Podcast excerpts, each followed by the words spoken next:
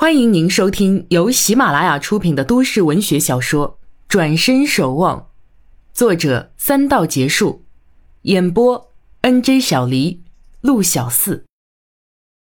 第五十九集，陈月、小郭正坐在陈妈妈身旁，陈妈妈红着眼，手里拿张纸巾，不时擦拭泪角。陈谷心事重重的进来，三人同时站起，均看着他。他满腹疑虑，面对家人却不知如何说出口。怔怔看着家人，他叹口气，踱上楼来。天色渐暗，陈妈妈上楼来敲陈谷的房门：“阿谷，吃饭了。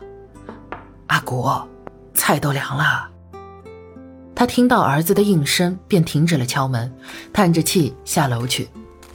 陈谷打开门，闻到阵阵香味，才想起白天没吃多少东西，此时已非常饥饿。于是疾步下楼，客厅里电话响起，小郭接起来，马上脸上煞白。陈谷见有意，忙进前去。小郭慌忙放下电话，对陈谷道：“他们要五十万，不然还来砸店，还还还来家里。”陈谷赶紧去看来电显示是个手机号码，他拿手机拨号过去，对方已关机。小郭看看厨房，将陈谷拉至门外院子里，低声道。说三天后还来电话，告诉我们交钱地址。哥，要不要报警啊？陈谷紧锁眉峰，略一思忖道：“这事很怪异啊，他们怎么这么清楚我会做木工，而且怎么知道店里的东西是木匠做的？为了设计我，何必出来一个女人，跑老远的去犯事儿？既知道我的手机号码。”为什么还打家里电话？难道他们不只找我一个人的麻烦？小郭狠狠道：“弄来弄去，也就是为了钱。我们又不是什么有钱人，他们怎么会找上门来？”陈谷点头：“对呀，这是关键。我们没钱没势，更没什么值得别人眼红的东西，怎么会让人盯上？我想来想去，就是想不明白。”吃饭了。你们在嘀咕什么呢？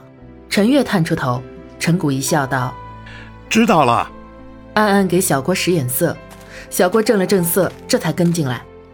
饭吃一半，陈妈妈心里郁闷，又不知要怎样去直接问儿子今天的事。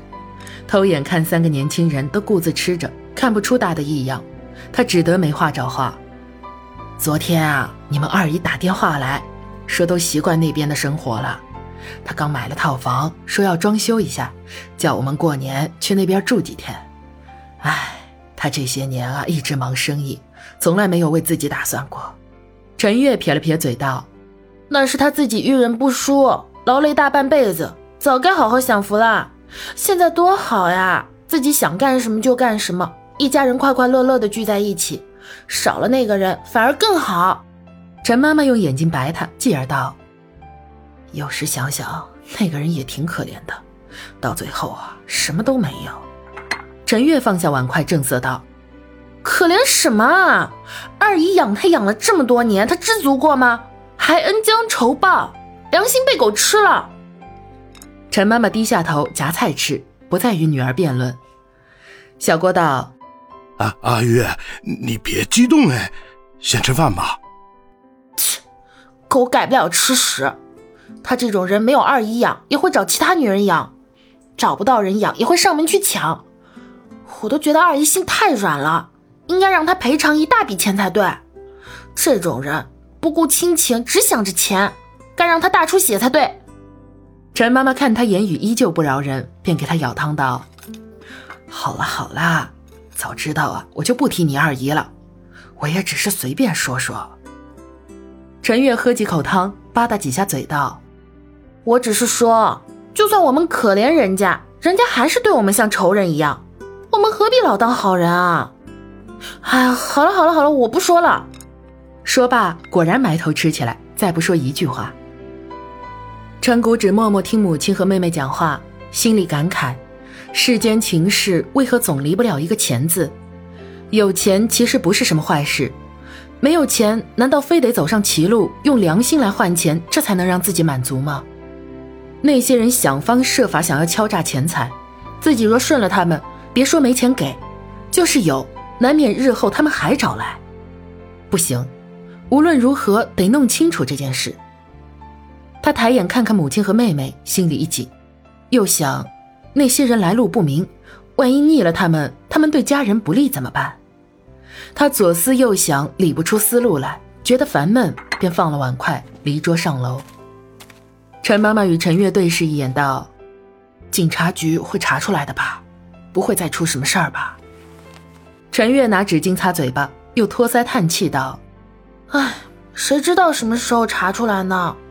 哥没事就好了，哥又没做什么事儿，那些人没理由再找他呀。”小郭啊，你去跟你哥聊聊，让他别担心，有警察在查了，不会有事儿的啊。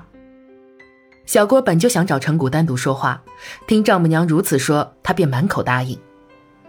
陈谷靠在床上思忖对策，却因毫无头绪，无从入手，感到无奈。小郭进来，拉来凳子坐床边，看着陈谷。陈谷缓缓道：“现在的情况是，他们在暗，我们在明，我们根本不知道他们是什么人，要干什么。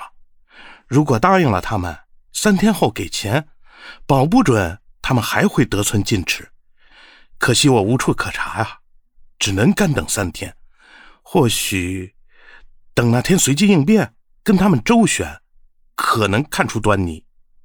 小郭紧绷了身子，颤声道：“那那样很危险，哥，我们还是再报警吧，警察总有办法的。”川谷苦笑道：“报不报警啊，都无关紧要。”他们要是存心害我，就有一套法子应付警方。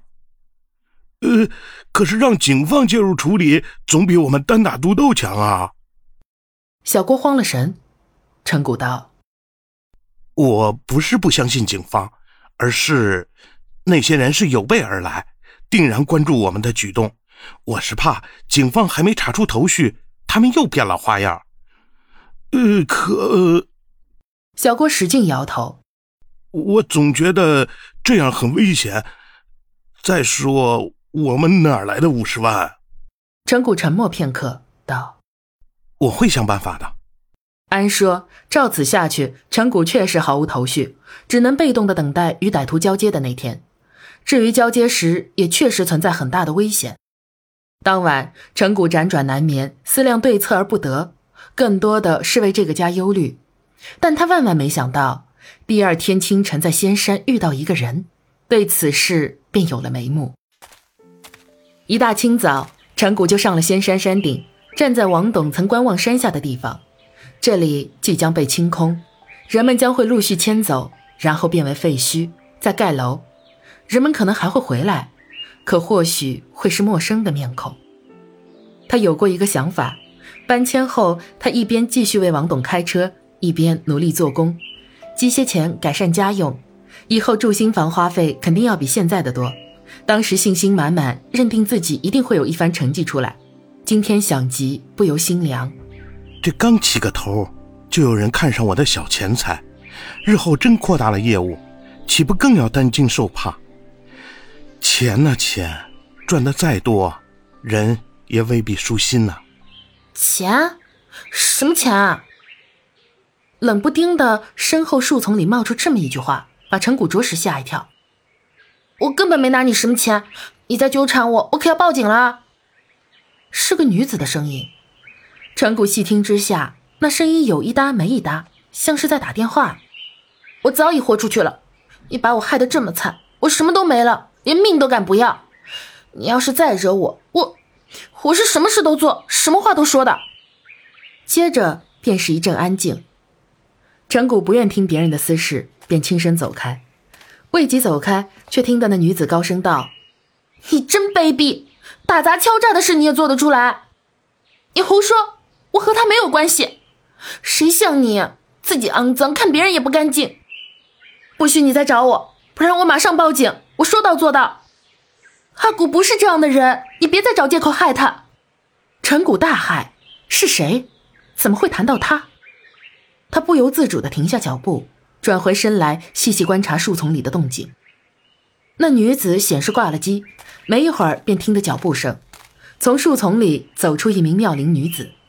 她一走出来，见到程谷，与程谷同时惊呼一声，两人同时惊跳，互相正望着对方。原来这女子便是李小夏。